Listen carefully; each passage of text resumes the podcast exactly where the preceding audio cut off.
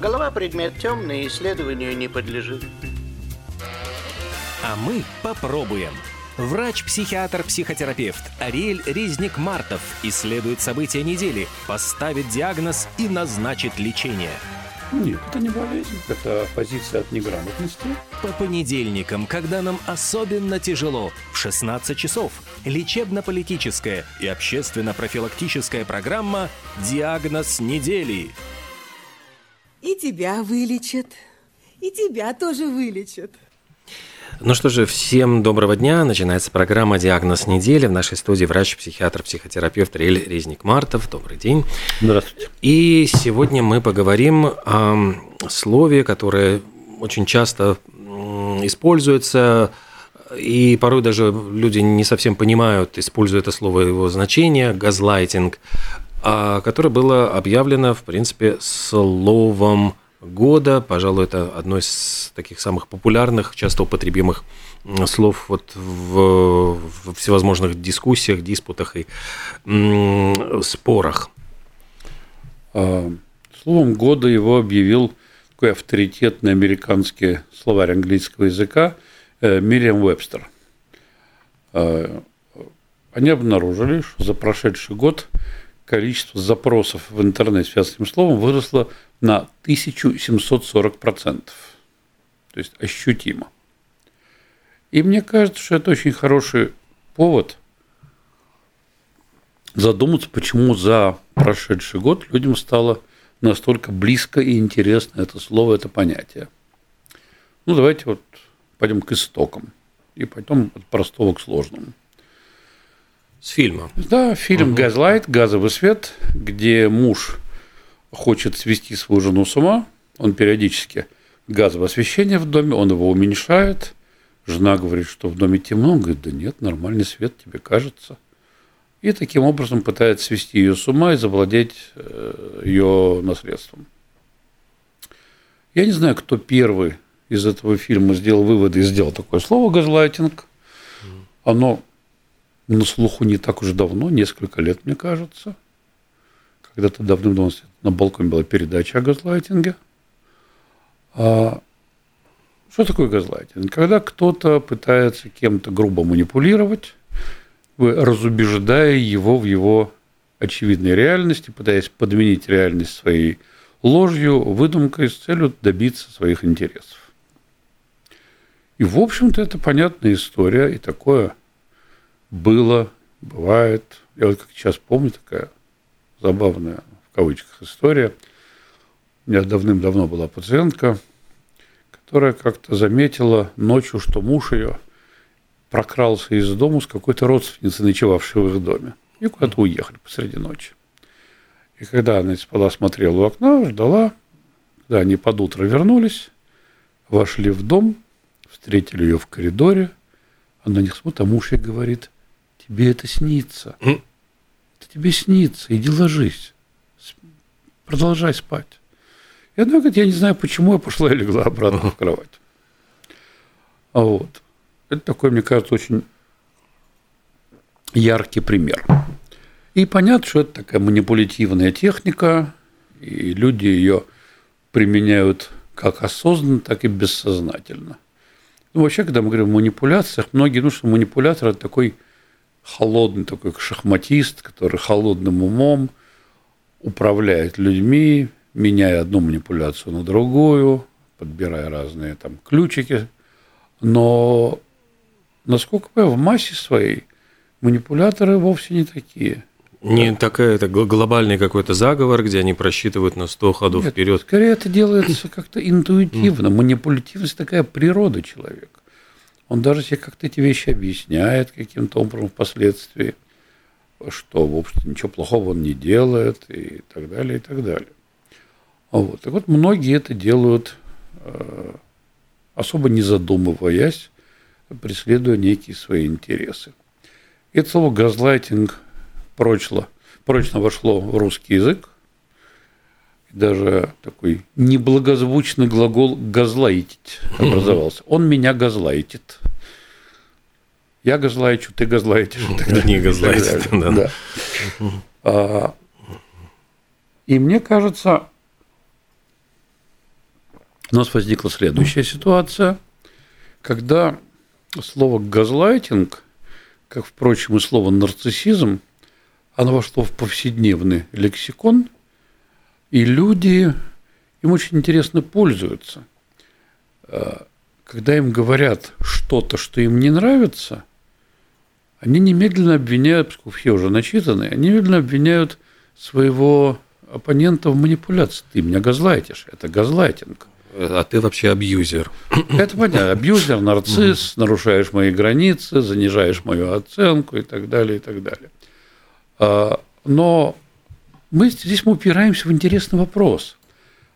А каков критерий и как часто можно вообще со всем этим разобраться? Потому что, что такое, когда ты человека обвиняешь в газланке, ты говоришь, что ты мою подлинную реальность, мою правду пытаешься подменить своей ложью. Что это значит? Человек верит, что он-то как раз прав, а его оппонент – лжец и манипулятор. Но на самом-то деле где критерий? Есть, конечно, очевидные вещи, понятные и недвусмысленные. Но мне кажется, сейчас это стало таким интересным способом, если ты слышишь от человека то, что тебе не нравится, тебе проще обвинить его автоматически в газлайтинге или манипуляции или еще чем-то, чем задуматься, а может быть он прав. А может быть я действительно что-то делаю не так. То есть газлайтинг стал такой манипуляцией в квадрате. То есть, с одной стороны, газлайтинг – это манипуляция, но обвинение кого-то в газлайтинге зачастую тоже манипуляция. Ну да. И, очевидно, эта ситуация, я понимаю, стала очень и очень популярной, раз выросли запросы вот э, на, э, в связи с газлайтингом более чем в 10 раз. Я думаю, она очень популярна.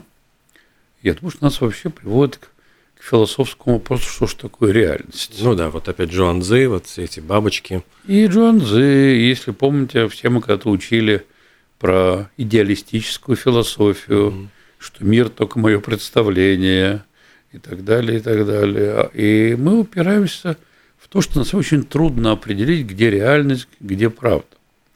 И, и газлайтеры, и те, кто кого-то упрекают в этом, на самом деле приходят к тому, что границы их полностью размыты. И мне до тех пор, пока идет такое фехтование манипуляциями, и никто не желает признать, что он тоже в чем-то не прав, добром все это не кончается. Все это приводит к тому или к э, прекращению отношений, или что кто-то должен капитулировать и признать, что он не прав. Здесь не предусмотрено вообще поговорить о том, что происходит. Ну, Я... то есть холодным разумом сказать, хорошо, тогда вот факты на стол, спокойно, мы садимся и разговариваем. Угу.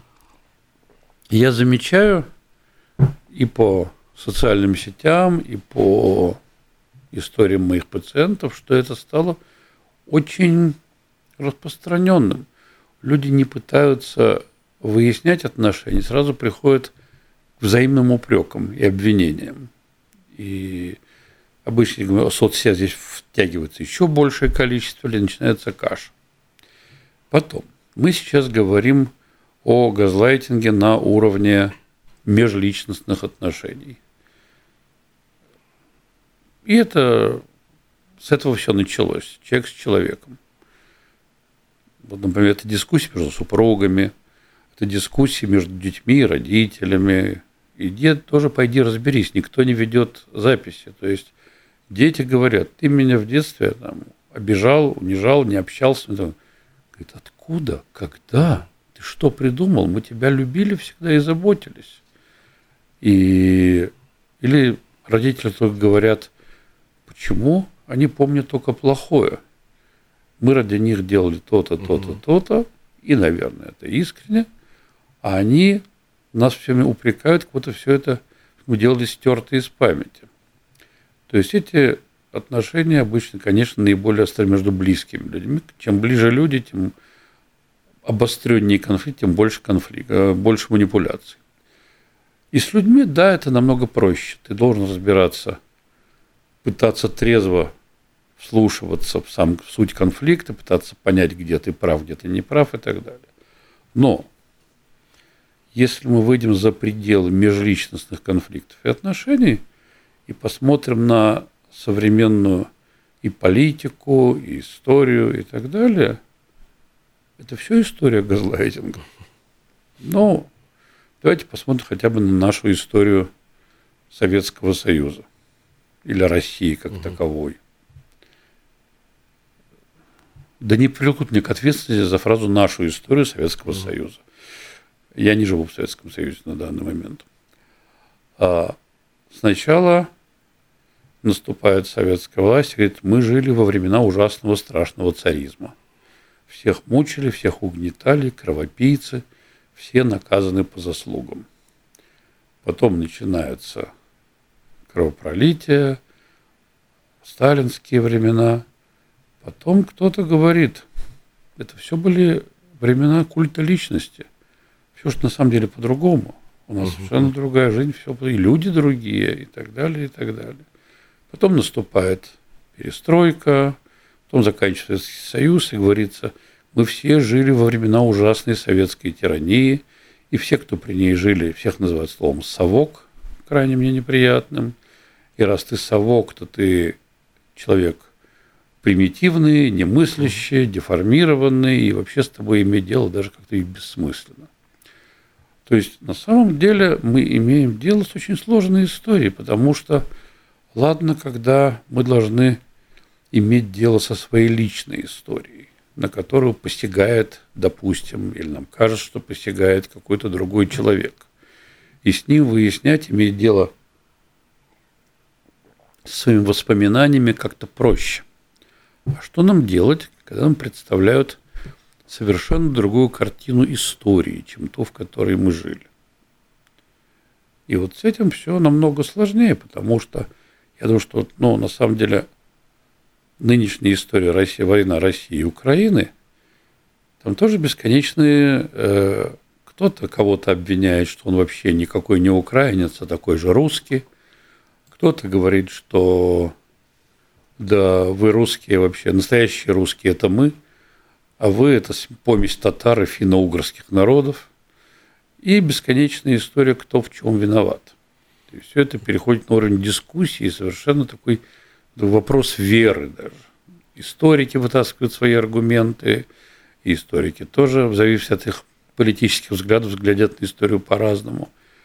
И наша реальность, в которой мы с вами живем, она ведь становится на самом деле совершенно какой-то расплывчатой и зыбкой – ну, обычный человек уже не знает, чему верить. Я помню, когда э, наступил крах Советского Союза, наступила латвийская независимость, люди заметались. Я знал людей, которые сначала бежали, записывались в Народный фронт, угу. потом они бежали, записывались в Интерфронт, то записывались еще куда-нибудь. То есть у людей исчезла почва под ногами. Это как возьмем глубоко религиозного человека, который весь всю свою жизнь строил на том, что есть грехи, есть праведное поведение, что потом есть страшный суд, ад или рай, ему вдруг сказали, что ничего этого нет. И зря ты старался, и твои добрые дела никому не нужны, и грехи твои никому не интересны. Умрешь ты, и не ждет тебя никакой райской, ни райские кущи, ни адские муки. Вот представь, у человека рухнула вся система мировосприятия – вот мне кажется, в этой ситуации в той или иной степени оказываемся мы все. Я думаю, что чем категоричнее и агрессивнее человек, тем больше ощутимо, как он изо всех сил защищает эту свою реальность, которую, ту, которую он считает правильной. И ну, наверное, это уже аксиом, это известная вещь, что когда человек в дискуссиях становится крайне агрессивен, переходит на личность, злоб, на самом деле это внутри человек полон совершенно других проблем, которые он пытается отреагировать за счет этой агрессии бесконечной. И мне кажется, мы в итоге все неожиданно какой-то момент вынуждены задать себе вопрос – что такое моя реальность. Начиная от моих отношений с близкими людьми, хорошо, если они в общем и целом хороши, безоблачно вас связывают любовь, и вам не надо ну, выяснять отношения. ставить Да, их под сомнение, что же происходит. Другое, когда начинает возникать все было все сложно, и кто, кто виноват, кто агрессор, кто жертва, и эти аргументы друг другу перебрасываются. Это одно. И второе, когда начинаем задуматься, в каком мире мы живем. Что такое история. Ну, вот мне кажется, если начинаем задумываться о сегодняшнем моменте, о нашей жизни в Латвии, о об украинском, э, украинско-российской войне или российско-украинской, как хотите, пытаться разобраться в этой реальности через политические статьи и новости, которые постоянно читаешь из разных источников, какую-то информацию дает, но очень условную. Потому что, у нас это звучит в передачах много раз, к сожалению, практически любое, что мы прочли в газете, прочли в интернете или даже, простите, услышали по радио, мы должны задать себе вопрос, а правда ли это? Вот это реальность или это кем-то деформируемая реальность? И мне кажется, само осознание зыбкости этой реальности, само осознание того, насколько мы потеряны и не владеем информацией, ну, вызывает очень сильную тревогу вызывает очень сильную тревогу. И, конечно, лекарства от тревоги, которые многие используют, они начинают видеть мир в черно-белом цвете.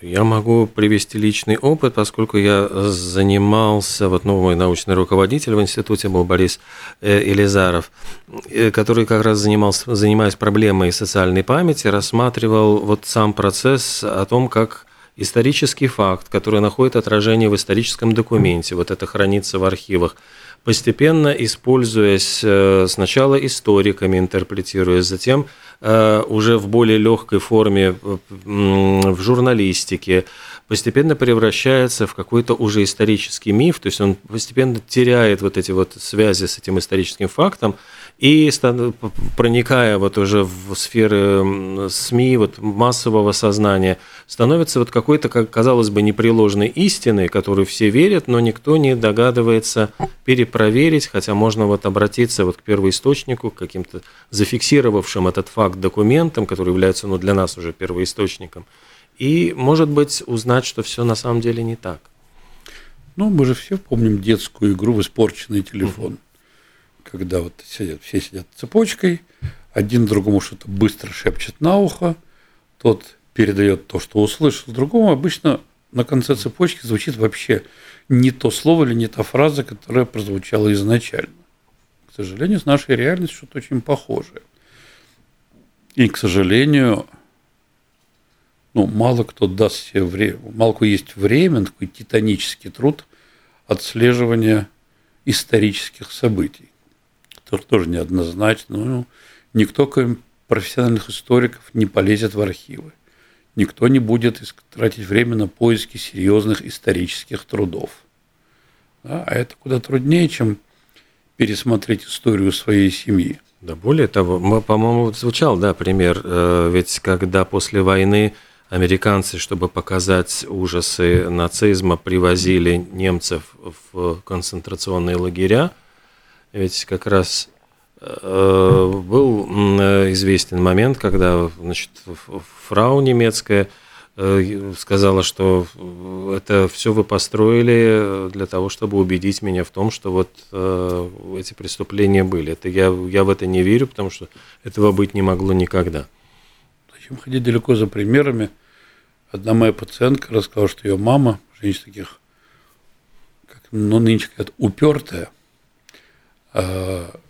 Э, разговаривал со своей близкой подругой, которая живет в Украине. И подруга ей говорит, нас падают бомбы, и нас обстреливают. Мама ей говорит, это неправда, тебя обманывают. То есть вот простая вещь. На самом деле, что происходит? Мамина подруга находится какой-то в реальности, в которой страшна, в которой происходит война, жертвы и разрушения. А у мамы есть своя картина мира. И поставить ее под сомнение совершенно невозможно. Поэтому ей проще на реальность закрыть глаза и сказать, что нет, этого не существует, чем э, попытаться услышать близкого себе человека. Был какой-то фантастический рассказ, я не помню автора, то ли Катнер, то ли кто, не помню. Там был чей-то дядюшка, который вдруг обнаружил, что когда он говорит, сказал, вон там гора за нашей эфиром. Он говорит, нет никакой горы, есть. вот правда ее нет. Когда сказать, дядюшка говорит, что чего-то нет, оно исчезает. Когда дядюшка начал какую-то фразу вообще про мир, звезды и так далее, его срочно стукли чем-то по голове, чтобы он не успел сказать, что этого тоже нет, чтобы не исчезла Вселенная. У нас, к счастью, никто такими способностями. Да, способностями не обладает. Но, в общем-то, мне кажется, если мы начнем примерять слово газлайтинг к себе, к своей жизни, к нашим отношениям с близкими, и с политикой и так далее, мы вынуждены достаточно жестко, беспристрастно оценивать то, что происходит.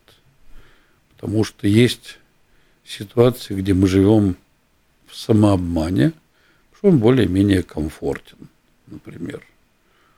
Ну, вот это классическое. Меня обманывать не надо, я сам обманываться рад. Вот многие рады обманываться, потому что проще закрывать на что-то глаза и видеть реальность какой-то выдуманной, но рано или поздно реально начнет стучаться в дверь. И даже время баррикад в 90-х было совсем недавно, лет прошло всего ничего, ну, с точки зрения истории. Даже сейчас огромные разночтения просто в воспоминаниях очевидцев. И это со многими э, мировыми событиями. Да, господи, 17-й год, вот потребовалось 10 лет, чтобы Троцкий от организатора э, Октябрьской революции превратился в оппозиционера, которого обвиняли во всех смертных грехах.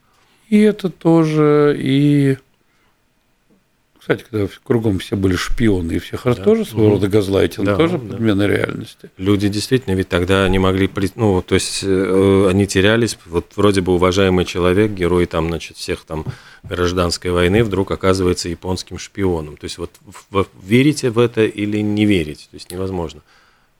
Ну, были какие-то очевидцы, кому-то рассказывать чьи-то дедушки, что мы тоже уже не знаем – что не было никакого знаменитого штурма Зимнего, воспетого в революционных фильмах, что была обычная смена караула.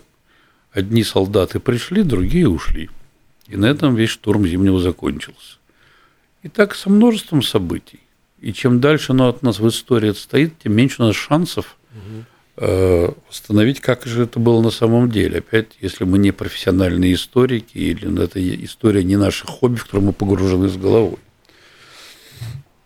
Зачем нам вообще те, эта тема, о которой мы сегодня говорим, как мне кажется, ну, я это пытался примерить к себе, и этим делюсь с э, нашими уважаемыми слушателями.